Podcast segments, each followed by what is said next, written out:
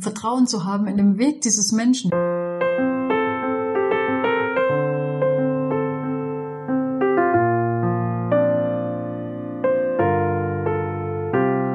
Ich glaube, das alles, was war, ist auch gut.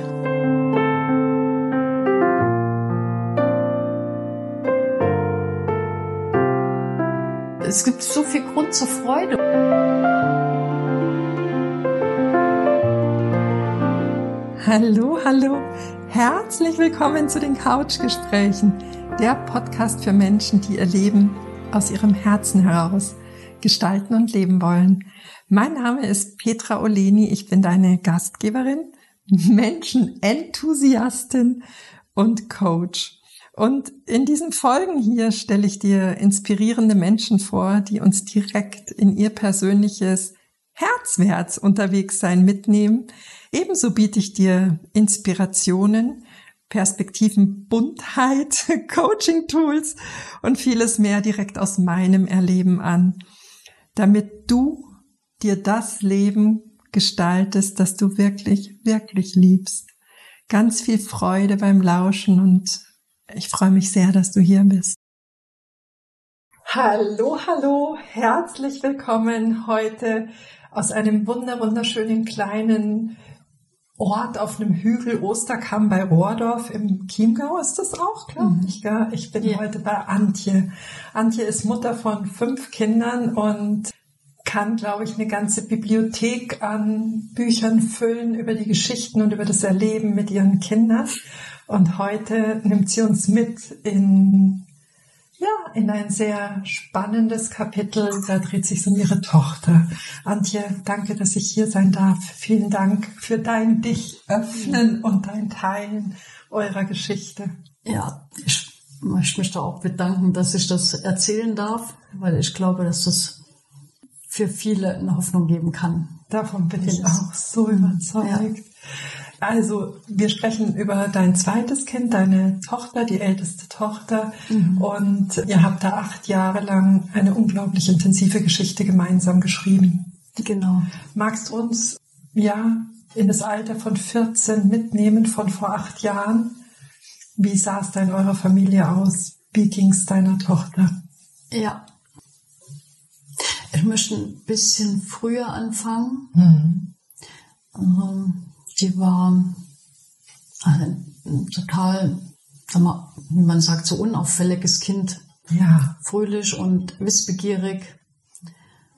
Ähm, schon von Anfang an irgendwie so leistungsorientiert, aber sie hatte Spaß an der Leistung. Das mhm. hat man gesehen. Also, ja, aber sie war einfach lebensfroh. Mhm. Lebensfroh und sehr lieb und den sag mal, anderen Kindern auch sehr zugewandt und schon immer interessiert an anderen Kindern. Hatte immer Freunde. Mhm. Gerne in den Kindergarten gegangen und gerne in die Schule. Mhm. Um, ähm, und der erste Bruch war, als sie aufs Gymnasium gekommen ist. Mhm. Ja, bis dahin war alles wirklich heile Welt für uns und für sie. Mhm.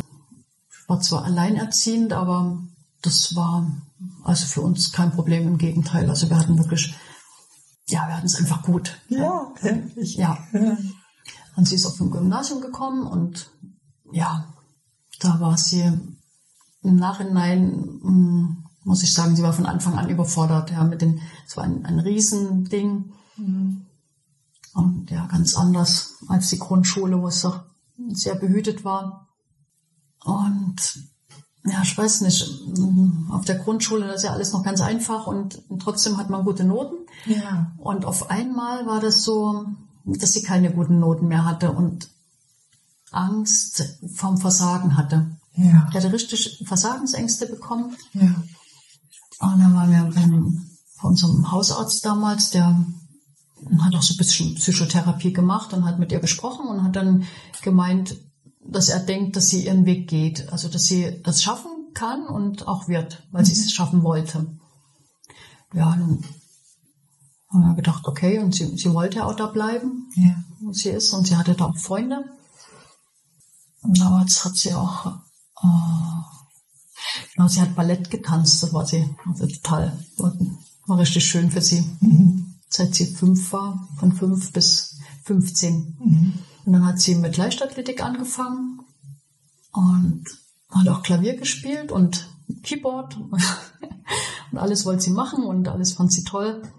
Ja, und sie war dann auf dem musischen Gymnasium und dann hat man sogar gemerkt beim Klavier, was eigentlich also ihr eine Riesenfreude war und sie hatte ein, ein ganz großes Talent, hat sie da total blockiert, so ja. wie in allen anderen Fächern auch. Ja. Also totale Blockade. Und dann hat sie angefangen, Dinge zu sehen, was sie aber zu Hause nicht erzählt hat. Ja. Ja, also sie hat Stimmen gehört, die haben gesagt, sie soll vors Auto laufen und aus dem Fenster springen. Oh Gott. Ja. Mhm. Und das hat sie auch wohl in der Schule ein paar Mal versucht und die Lehrer haben das auch mitgekriegt und haben das aber extrem bagatellisiert. Mhm. Da haben sie dann ein paar Mal abgeholt aus der Schule. Und im Nachhinein muss ich sagen, hätten die Lehrer das schon erkennen müssen, dass das also keine pubertäre, sagen wir mal, Wichtigtuerei war. Ja. Weiß ich nicht, aber das ist zu gefährlich, wenn ein Kind aus dem Fenster springen möchte. Ne? Ja. Und sie sagt jetzt, also jetzt hat sie mir das alles erzählt, dass sie das wirklich wollte. Ja, und das war nicht so, dass sie einfach so getan hat. Also die hat wirklich diese Stimmen gehört, sie soll aus dem Fenster springen oder sie soll raus auf die Straße laufen, vors Auto. Und dann war das zufällig so, dass in ihrer Klasse eine war, deren Mutter war, hatte Schizophrenie. Aha. Ja. Und die hat dann mit mir gesprochen, ja, das hat sie auch und ihr Kind sieht auch Dinge. Und dann hat sich das ergeben, dass ihr, ihre Tochter ins Krankenhaus musste. Ja. Und dann hat sie, sie ziemlich aggressiv auf die Anne losgegangen in der Schule, ähm, dass sie das blöd von der Anne findet, was sie macht, weil jetzt ist ihre Tochter so krank geworden. Mhm. Ja, dass sie quasi, hat sie gesagt, dass sie so tut, als würde sie Stimmen hören. Und ich habe hab das erst auch gedacht, dass sie so tut. Habt ihr nicht ja, ja, greifen einfach, können? Ja. Einfach, weil sie in der Schule versagt hat, habe ich gedacht, dass sie da das kompensieren will mit solchen Sachen. Okay. Mhm. Ah ja, genau. Und da ging eigentlich so, kann man sagen, die Odyssee los. Ja. Da habe ich in Kinderpsychotherapien angerufen und Psychiatrien für mhm. Kinder mhm. und bin immer abgewiesen worden. Ich habe das erklärt, wie das ist, dass sie also wirklich Suizidgedanken hat. Ja. Und die haben gesagt, sie haben keine Kapazitäten. Sie können sich auf die Warteliste setzen, mhm. ungefähr in einem halben Jahr, aber ja oder nein, wissen sie nicht. Und dann habe ich mit der Anne gesprochen, hab, haben wir gesagt, ja, in einem halben Jahr, da hast du das sicher überstanden, ja, weil, weil sie war ja vom, vom Grund auf so ein lebensfroher. Mensch und haben wir nie gedacht, dass das irgendwie so so einen Lauf mal, nehmen wird. Gell? Ja, genau, so einen Lauf nehmen könnte. Mhm. Und deshalb haben wir das dann nicht weiter verfolgt. Mhm. Aber auch da muss ich im Nachhinein sagen, müssen Kinder, Ärzte, Psychiater, Psychotherapeuten, Mütter oder Hilfesuchende darauf hinweisen, dass sie sich irgendwie doch Hilfe holen müssen. Also da muss es eine Notfallsprechstunde geben, man muss sich dieses Kind anschauen, wenn jemand so einen Bedarf anmeldet, ne, dass man ja. sagt, das Kind ist suizidal. Ja. Aber wir haben damals gesagt, gekriegt, ja, wie gesagt, Warteliste und keine Chance jetzt. Und dann sage ich, ja, und wenn es total schlimm wird und sie sich wirklich das Leben nehmen will, ja, dann geschlossene Psychiatrie. München. Mhm. Das ist dann der Ausweg, den man dann so vorgesetzt bekommt. Und das ist richtig groß, gell? Ja. Ja, also da bin ich auch nie davon ausgegangen, dass das irgendwann mal akut wird in ja. die Richtung. Ne? Und so hat sie sich so durchgewurschtelt und haben wir sie vom musischen Gymnasium runtergeholt, wenn wir dann nach Eckstedt gezogen sind. Mhm. Ähm, dann war sie in Ising auf dem Gymnasium. Mhm. Das war auch erstmal gut, weil die dann auch im Tagesheim war, hat sie die Hausaufgaben gemacht. Und sie hatte aber also richtig Depressionen bekommen, mhm. was sie uns aber nicht gesagt hat. Mhm. Sie hat immer auf fröhlich gemacht. Was für ein Kraftaufwand für sie. Ja, riesig. Unvorstellbar. Unvorstellbar. Unvorstellbar, genau. Und in dem Augenblick, als es ihr so schlecht ging, ist sie an einen geraten, der war drei Jahre älter als sie und auch auf der Schule. Mhm. Und das ist ein, ja, ein Psychopath, muss man im Nachhinein sagen. Also mir kam der auch schon immer ganz komisch vor, aber ich dachte, okay, wenn den jetzt bei uns nicht zu Hause reinlässt, dann treffen die sich woanders und sonst wie. Ne? Ja. Und deshalb habe ich das einfach akzeptiert. Ne? Ja. Ich habe dann nicht dagegen geredet. Und der macht auch einen, einen Eindruck, so wie ein Saubermann. Also tut so, als wäre er sozial engagiert und also ganz sehr krank und sehr intelligent dabei. Ja. Und er hat, hat es geschafft. Charakteristikum vom Psychopathen. Wirklich. Dass sie ja auch große Intelligenz haben. Ja, extrem, ja. Mhm. Der hat es geschafft, der Anna, sagen wir mal, so eine Gehirnwäsche zu verpassen, dass sie niemandem was sagen soll, wie schlecht es ihr geht. Mhm. Weil sie sich ihm geöffnet hat, blöderweise hat er gesagt, keinem Menschen kann es immer gut gehen. Wie geht denn das, dass es dir immer gut geht? Ne? Und dann hat sie sich dem ausgerechnet geöffnet. Mhm. Und er sollte es, sie sollte es niemandem sagen, dass es ihr nicht gut geht. Und er hatte die Phase auch und er wollte sich unter den Zug legen und dann so ein Blödsinn. Und sie soll immer zu ihm kommen. Und er hilft ihr, er schafft das mit ihr. Und der hat sie dann also dreimal sehr schwer missbraucht. Also dann, also das kann man sich nicht vorstellen. Muss ganz extrem schlimm gewesen sein. Und aber damit hat er sie dann allein gelassen und immer wieder gesagt, ja, nur ich kann dir helfen. Und sie hat Ja. es geglaubt. Sie hat es geglaubt und ist immer wieder zurück zu ihm. Richtige Abhängigkeit. Extreme Abhängigkeit, genau. Mhm. Und er hat ihr auch gesagt, sie darf niemandem erzählen, dass sie sich kennen. Und das fand sie nicht mal komisch. Mhm. Und so hat er mhm, dieses Geheimnis mit sich rumgetragen, plus diese schweren Krankheit der Depression, Ja. schwere Depression. Und im Nachhinein haben wir ja erfahren, dass sie Schizophrenie auch noch hat. Also die sie damals die Stimmen gehört hat, die waren damals schon also Ausdruck ihrer Krankheit. Ja. Ja. Und für euch aber tatsächlich die Fassade gehalten zu dem Zeitpunkt. Ja, Ihr habt Ja. von dem Also wir haben schon, also ich habe damals meinen Mann kennengelernt zu der Mhm. Zeit, als sie 14 war, Mhm. 13, 14. Und dann war irgendwie, sie hat meinen Mann sehr abgelehnt. Also sie hat da den nicht so rangelassen und dann, ich habe dann immer gesagt, ja, Geduld und so. Ja. Und es ist Pubertät und Ja. das ist halt so. Ja. Na, das war zwar schwierig für meinen Mann, das zu akzeptieren oder zu verstehen, Auszuhalten auch. auszuhalten, ja. ja. Aber das war halt so, ja. Dann wir sind dem dann auch nicht nachgegangen, weil ich fand das jetzt auch nicht zu ungewöhnlich, ja. Also sie hat es Mhm. mein Zusammenleben mit meinem Mann respektiert und akzeptiert und hat halt einen einen Sport gemacht, so extrem in Leistungssport abgerutscht. Mhm. Also wirklich alles extrem gemacht. In der Schule war sie dann auch gut Mhm. und auch im Sport. Und sie ist aber immer wieder zusammengebrochen. Ja. Also war immer wieder, dass sie eine Woche so im Bett lag, Ja. also Bauchschmerzen, ganz sehr starke Bauchschmerzen immer wieder.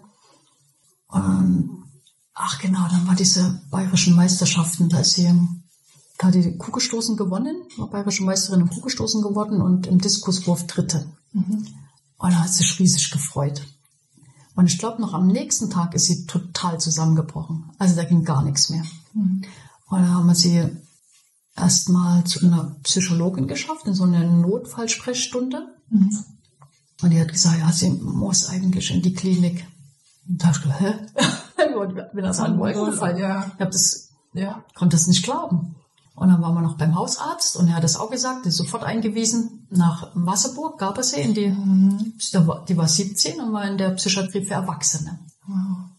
Und das war also, das war ein Schock. Also ich habe gedacht, okay, jetzt gehst du dahin, weil in den anderen sind auch Wartezeiten, ne? Und die werden dich auf ein Medikament einstellen, dann wird es dir erstmal besser gehen, auf jeden Fall. Und die, ich meine, die arbeiten mit der LMU zusammen. Ich habe gedacht, das, das kann nicht wirklich schlecht sein. Ja, Ja. genau, mit der Münchner Uni. Und dann war das aber so mittelalterlich. Mhm. Also wir haben das damals auch dokumentiert, weil wir das alles nicht glauben konnten, was die mit der angestellt haben. Die haben die vollgepumpt mit Medikamenten. Mhm. Also extrem. Mhm. Und die ist dann teilweise auch umgekippt, dann haben die die so ins Bett zurück und einfach liegen lassen. Mhm. Kein Gespräch, nix. Mhm. Das war unglaublich. Ja, und die hat sich ja dann öfter geritzt auch, ne? Mhm. Und dann war das so, dass sie ähm, dort irgendwie an Rasierklingen gekommen ist. Dann hat sie sich sehr tief geschnitten. Puh. Ja, das im Nachhinein ist das nix. Ist nichts. Das ist nichts in, Oh ähm, Gott, nichts in, in ähm, Relation zu dem, was, wie es ihr sonst ging. Also wirklich nicht. Und dann habe ich mich halt sehr aufgeregt da und habe gesagt, es kann nicht sein, dass auf so einer geschlossenen Psychiatrie sowas passieren kann. Die Leute müssen geschützt werden und sie ist 17. Ne? Und dann äh, waren die zu mir aggressiv und haben gesagt, ich soll meine Tochter mal loslassen. Mhm. Sie ist fast erwachsen. Das kann ja jetzt alles nicht sein, ne? Das kann ja alles nicht sein. Ja. Wie in einem Film war das. Ja. Unglaublich. Ja. Das war krass. Und es wurde immer schlimmer. Es wurde dort immer schlimmer. Also sie hat dann auch versucht, sich das Leben zu nehmen. Sie hat eine Tasse zerschlagen und die Scherben geschluckt. Oh Gott. Weil es, oh es wurde immer schlimmer, weil dieses Medikament, was sie bekommen hat, hat bei, bei ihr paradox gewirkt und es ist einfach immer schlimmer geworden. Und dann habe ich gesagt, jetzt stopp. Und dann habe ich ähm, Starnberg angerufen, da gibt es eine Kinderpsychiatrie und habe sie verlegen lassen. Mhm. Und dann haben die erstmal das Medikament ausgeschlichen und wurde es erstmal besser. Aber sie war dort auch ein halbes Jahr und war nicht in der Lage, auch nur ansatzweise in die Schule zu gehen. Also es war immer noch Katastrophe. Weil sie ja dieses Trauma mit sich rumgeschleppt hat. Hat bis Und dahin noch nichts rausgelassen. große- ja. ja. Weil sie das ja nicht sagen sollte. Genau. Ja. Mhm. Und dann hat man in, ähm, nach einem halben Jahr einen Entlassversuch gestartet, weil man sagt, das, das ist dann so eine Hospitalisierung, die dann so eintritt, wo man Ah, sich ja. zu sehr an das Krankenhaus gewöhnt. Ja. Ja, dann war sie zu Hause und das war ja erst, das ist immer erst gut und dann ist es immer wieder schlechter geworden, aber aber rasant dann, ne? Dann war dann immer wieder, kann man sagen, alle halbe Jahre in der geschlossenen Psychiatrie. Mhm. Mhm.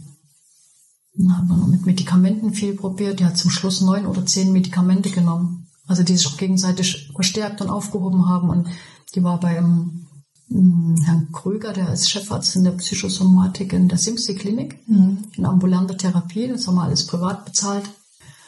Aber das war einfach der einzige, der aufzutreiben war und wo wir auch irgendwie die Hoffnung hatten, das könnte sich irgendwie, der, der war schon auch gut, aber er hat hat dann auch irgendwann gesagt, er kommt nicht weiter. Mhm. Was ja, Ja. wertvoll ist, wenn, Ja. wenn das mal Ja, gesagt ja, wird, oder? ja, absolut. Wenn ein. Therapeut sagt, ich bin Ja. an meiner Grenze. Ja, genau. Mhm. Aber es war, ja, kann man sagen, ein katastrophaler Zustand. Sie waren im katastrophalen Zustand über Jahre. Mhm. Mhm.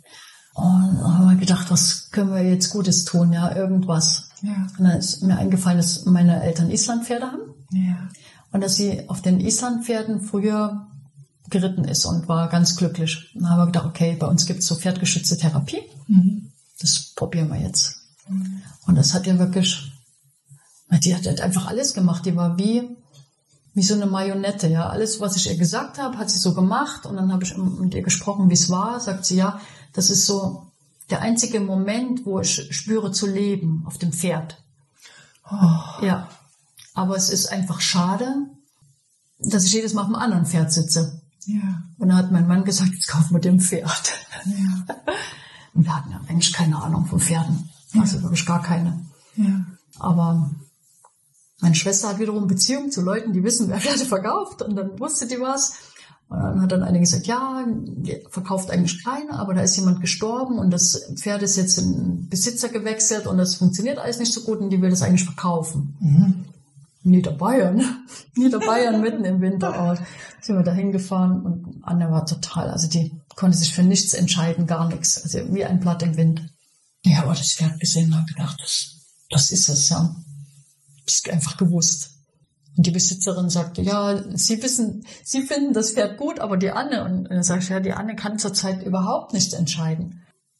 Und irgendwie hat aber die Anne dann gesagt, ja, doch, mach mal. Mhm. Und das war so ein schwieriges Pferd. Ja. Oh mein Gott, das hat gemacht, was es wollte. Die ist mit der durchgegangen, die ist gestiegen, Ja. abgehauen. Ja. So spannend? Ja. so spannend, Ja. dass sie da so eine Herausforderung Ja. bekommen hat, um Also- aus sich selbst wieder eine Kraft Wirklich. entwickeln zu Das- müssen. Ja, das, das war so wie, das musste so sein. Ja, Es ja. musste so sein. Die, die war jeden Tag bei diesem Pferd und die haben es nach ein oder zwei Jahren haben die es geschafft, sich zusammenzuraufen. Das ist eine Leitstudie, wie es im Buch steht. Die weiß, was sie will und die macht, was sie will. Ja. Und die Anne musste stärker sein als sie. Sie musste ihr das Vertrauen geben. Ja. Und, Und und wie du sie sagst, gell? sie war gewachsen. davor nicht in der Lage, eine Entscheidung zu treffen. Überhaupt und nicht, ja. steht ihr da im Pferd Genau, gegenüber, genau. alles von ihr will. Alles. Ja, alles, wirklich alles. Die- Klarheit und ja. Ja. die musste da wachsen, ja. Und sie wollte das. Mhm. Sie war wirklich jeden Tag da. Also sie hat gespürt, dass ihr das gut tut. Mhm. Und alle Therapeuten, die sie hat, sagen, ohne das Pferd würde sie heute nicht mehr leben. Oh mein Gott, Das wow. wie schön. Ja. Ja. Ja, und die sind immer noch, also wirklich, also außer wenn sie jetzt in der Klinik war, sind die jeden Tag zusammen. Und jetzt haben wir da auch eine Wohnung bekommen am Stall bei den Bauern für sie, dass sie jederzeit dahin kann. Ja, Mhm. Ganz das ist toll. Ja. Ja, was kann man noch erzählen? Ach, genau, weil diese Therapien ja nicht angeschlagen haben, ne? Mhm. Diese wahnsinnigen Medikamente. Also selbst Psychiater haben irgendwann gesagt, das haben sie noch nie erlebt. Und sie wussten nicht, wie sie das absetzen können, weil sie wissen nicht, wie das Mittel mit anderen Mitteln wirkt. Ja. Das war extrem schwierig. Ja. Na, jedenfalls bin ich dann zu dem Heiler. Ja, einfach um, ja, ich dachte, ich probiere einfach alles aus, ja. Ja. Ja, Mehr vom selben, das nichts bringt, bringt nichts. Genau, ich, probiere jetzt alles aus, was sich auftut. Und das hat mir jemand empfohlen. Und genau, da war ich ja mit dem Tim wegen der Angststörung vorher. Mhm. Das hat ja super funktioniert. Und dann habe ich gedacht, gut, jetzt probiere ich das. Ja. ja, ich habe sie auch gefragt, im Gegensatz zum Tim, weil der Ja. war ja noch viel kleiner, habe ich sie gefragt, ob das in Ordnung ist und so. Ja, kann alles machen. Klar.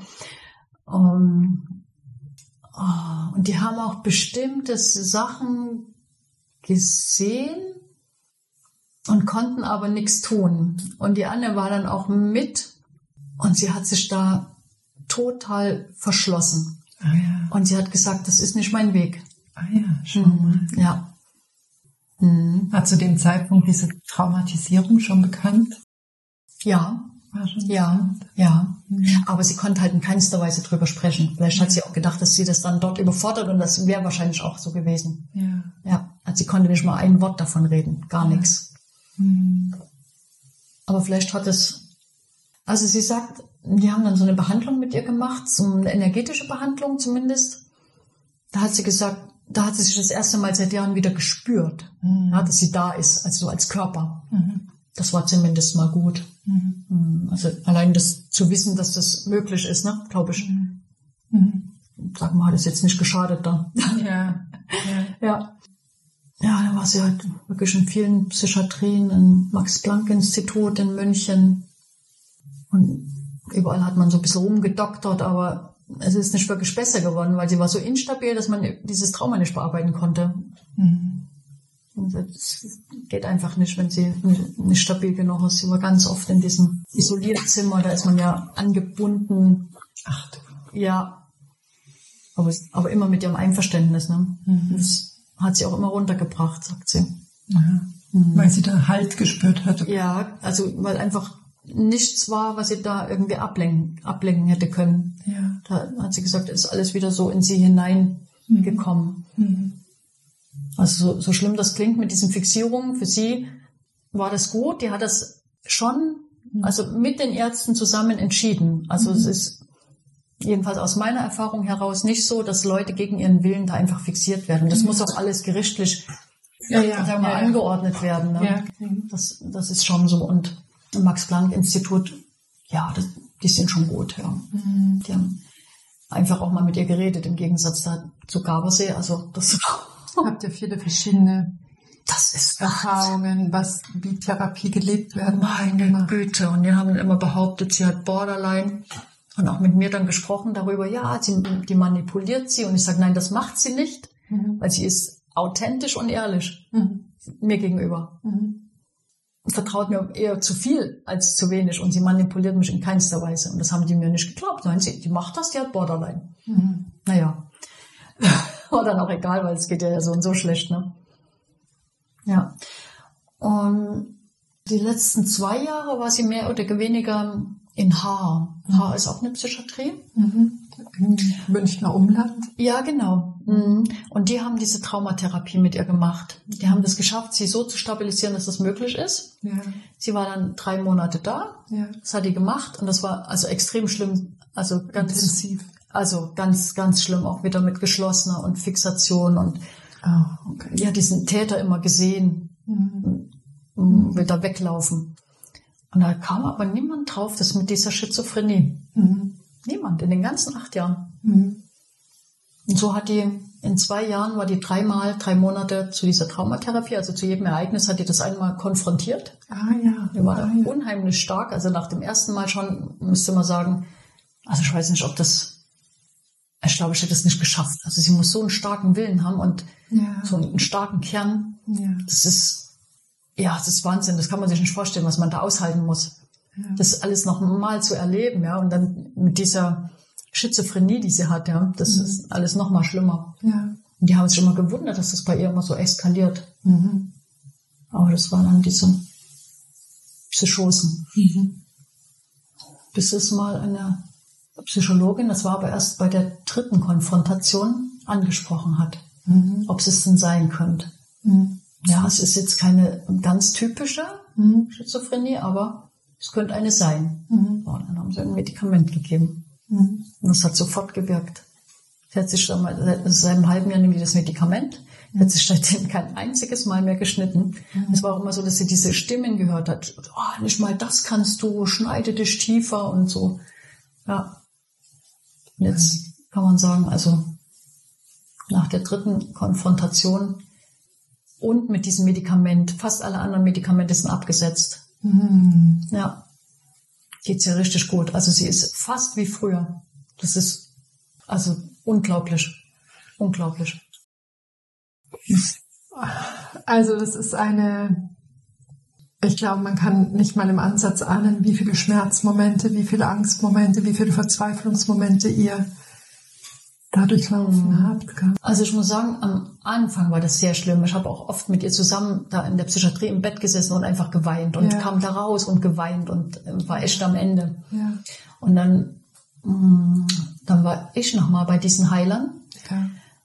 Und ich war ja offen dafür, weil das mit Ja. dem Team hat super funktioniert und so, ja, dachte, auch wie, genauso wie da, das schadet nicht, ne?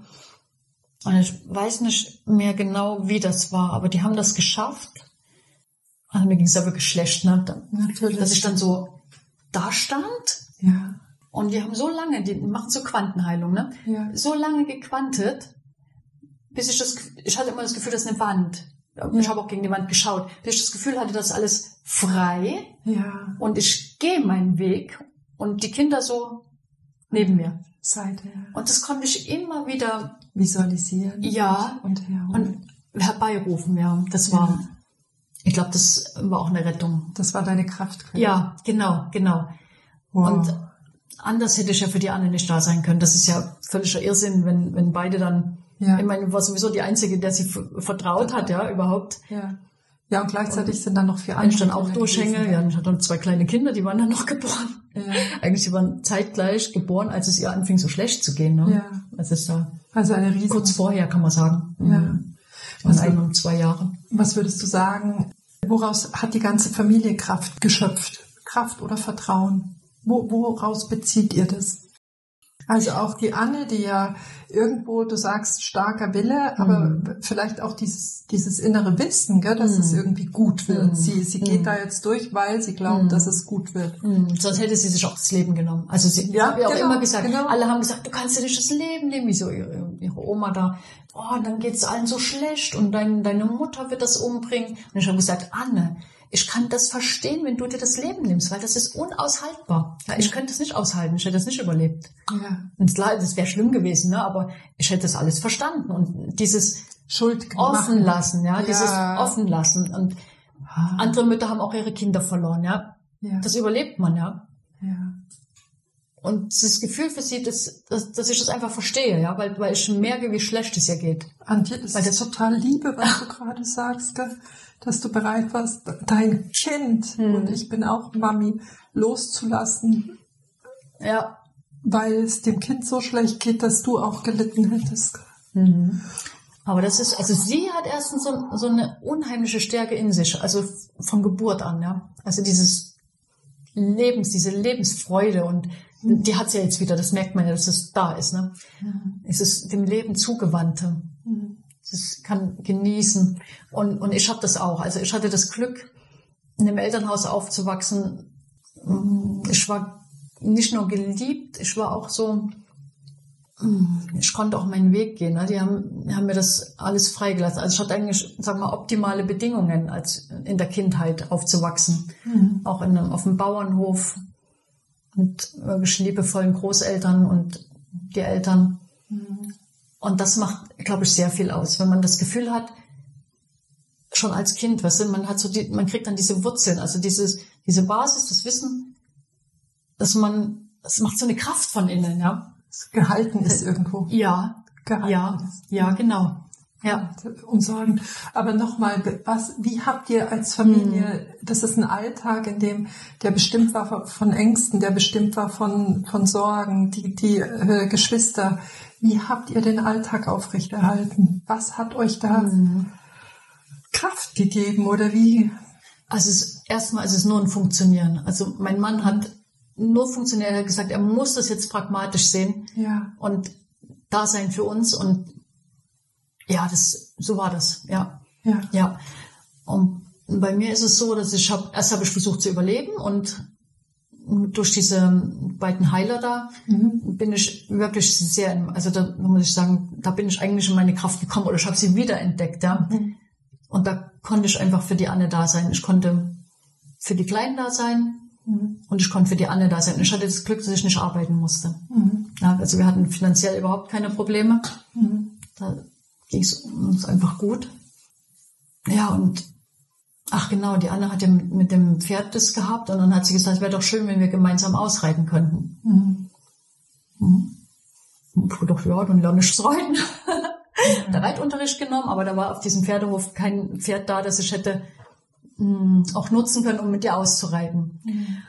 Und da habe ich so geschaut, so irgendwie im Internet, glaube ich, oder weiß ich nicht. Jedenfalls hat jemand eine Reitbeteiligung gesucht bei uns im Dorf, auf Islandpferden ausgerechnet.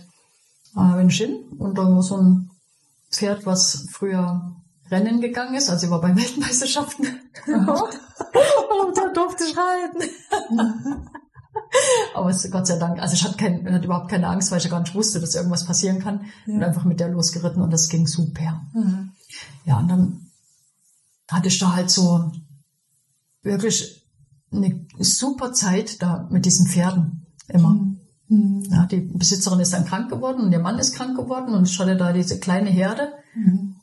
und das hat mir unheimlich Kraft gegeben. Also die Zeit für mich zu haben und mit diesen Pferden sein zu können und einfach ist gar nicht so, dass ich das so als, ich weiß nicht, so zum Ausheulen benutzt hätte. Im Gegenteil, ich war dann auf einmal da und saß auf diesem Pferd und das war so, wie ich damals stand bei den Heilern, so aufrecht, weißt du? Ja. Ja, bin ich halt, es war unheimlich schön. Also eigentlich das, was du gebraucht hast für deinen Alltag, das haben die Pferde noch genährt. Also du Mhm. hast es da noch ausgeweitet Genau, in, in dem genau. Umgang mit den Pferden. Ja, da, da konnte Ja. ich einfach mal woanders sein und hatte absolut meine Ruhe. Ja. Wie seid ihr denn damit umgegangen, wenn du das Gefühl hattest, ihr seid an der Sackgasse, was die Betreuung angeht, wenn du das mit den Kliniken schilderst? Wie seid ihr da weitergekommen? Du hast gesagt, du warst bereit, auch ganz unkonventionelle Mhm. Sachen auszuprobieren. Ja, ich habe alles, alles Mögliche ausprobiert, aber irgendwann war da halt nichts mehr. Wir haben auch alle möglichen Psychiatrien und wir waren auch lange in der Sackgasse. Ja. Also wir haben gewusst, wir wissen nicht, wie lange das geht. Ja, Das haben wir gewusst. ja. Also ich habe immer gesagt, sie übersteht das und das wird wieder, aber ich weiß im Nachhinein gar nicht, ob ich das nur gesagt habe oder auch so gemeint habe. Weiß es nicht. Wahrscheinlich war es so ein Urwissen oder äh, keine Ahnung oder irgendwie so eine Überlebensstrategie. Ne? Genau, dein persönliches das. Und alle, alle rundum haben gesagt, ja, bist du verrückt und das Kind und oh, Ja, das ist voll schlimm. Und dann sag ich, ja, sie ist auf einem guten Weg. ja. Ja, was ist auf einem guten Weg? Das geht schon seit Jahren und wird nicht besser. Ich sag, ich bin schon, dass es besser wird.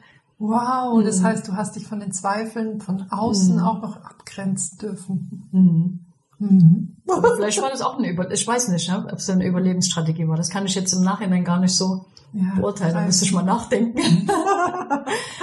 Aber ja, das war dann, also war schon eine Sackgasse lange. Ja. Oh, und dann sind wir mit unseren Pferden umgezogen nach mm, da an die Seiseralm, Mhm. unterhalb der Seiseralm. Und da kam eine dazu, zu unserer Herde mit ihrem Pferd. Die war Sozialpädagogin. Mhm. Und die wiederum kannte eine, die war Kinder- und Jugendpsychologin. Mhm. Und die wusste, dass es eine Tag- und Nachtklinik gibt Mhm.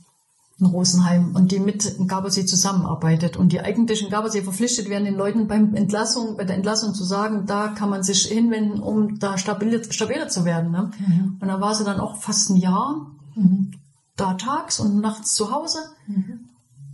und auch, war auch stabil. Da war sie nur einmal in der geschlossenen Psychiatrie in der Zeit. Mhm. Irgendwann hat sie aber dann gesagt, jetzt, äh, sie, sie ist das jetzt müde und sie Mhm. will das aufhören. Und da hat es aber auch nicht lange gedauert bis zur letzten Konfrontation da, mhm. Traumatherapie. Mhm.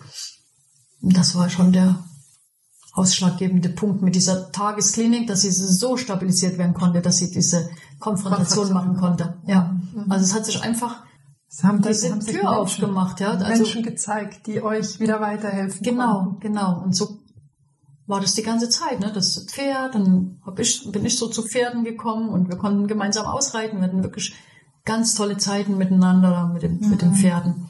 Mhm. Und so kam eins zum anderen, also wirklich glückliche Umstände. Aber ich glaube, das ist wirklich das Wichtigste ist, dass man die Hoffnung nicht verliert und wenn man quasi Elternteil ist oder mhm. sag mal, ein, eine Vertrauensperson, dass man selbst irgendwie schafft, stabil zu sein.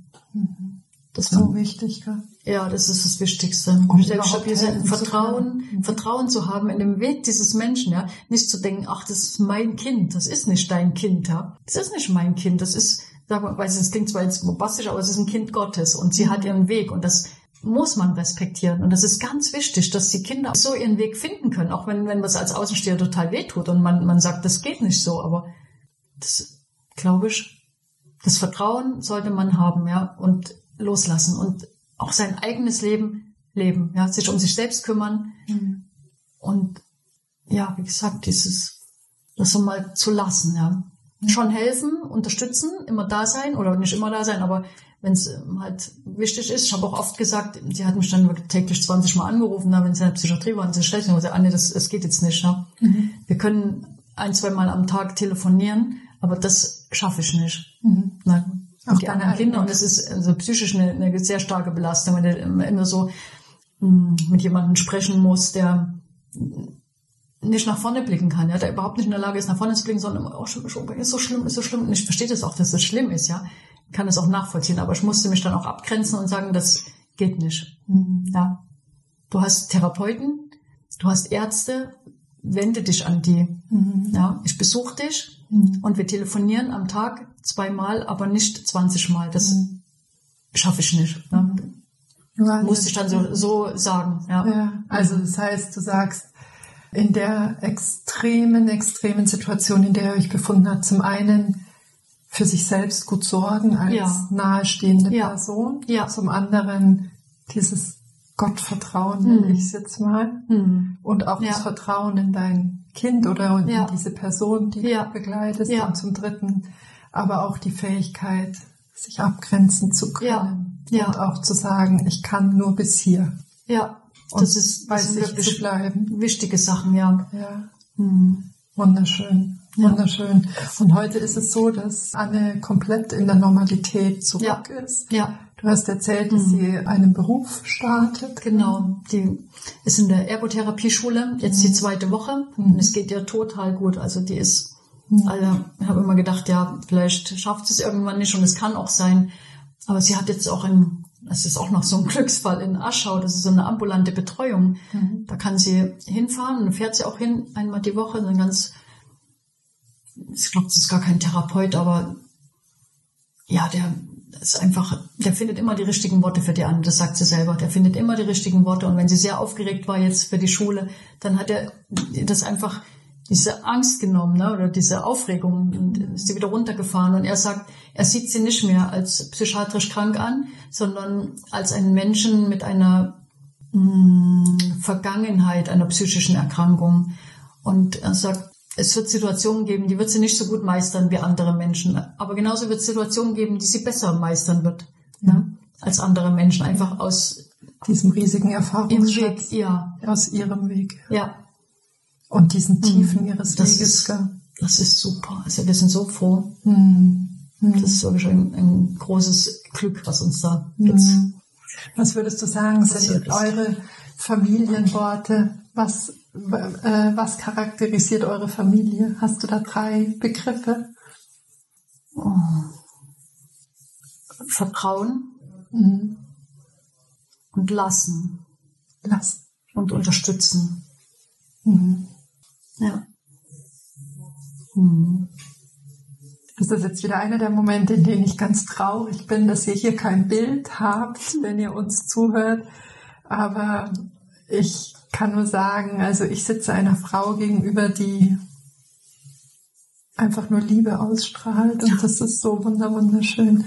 Antje, ich danke dir. Ich ja. danke dir. Das ist so eine im Zeitraffer so eine intensive Geschichte zu erzählen. Das ist ähm, ist eine Herausforderung, aber es also so berührend. Danke, danke, ja. danke. Das ist wirklich ja ein Geschenk. Danke. Ja, es kommt ja nur raus, was rauskommen soll. Ne? Also was man erzählen will, das erzählt man und das ist jetzt, finde ich, keine Herausforderung.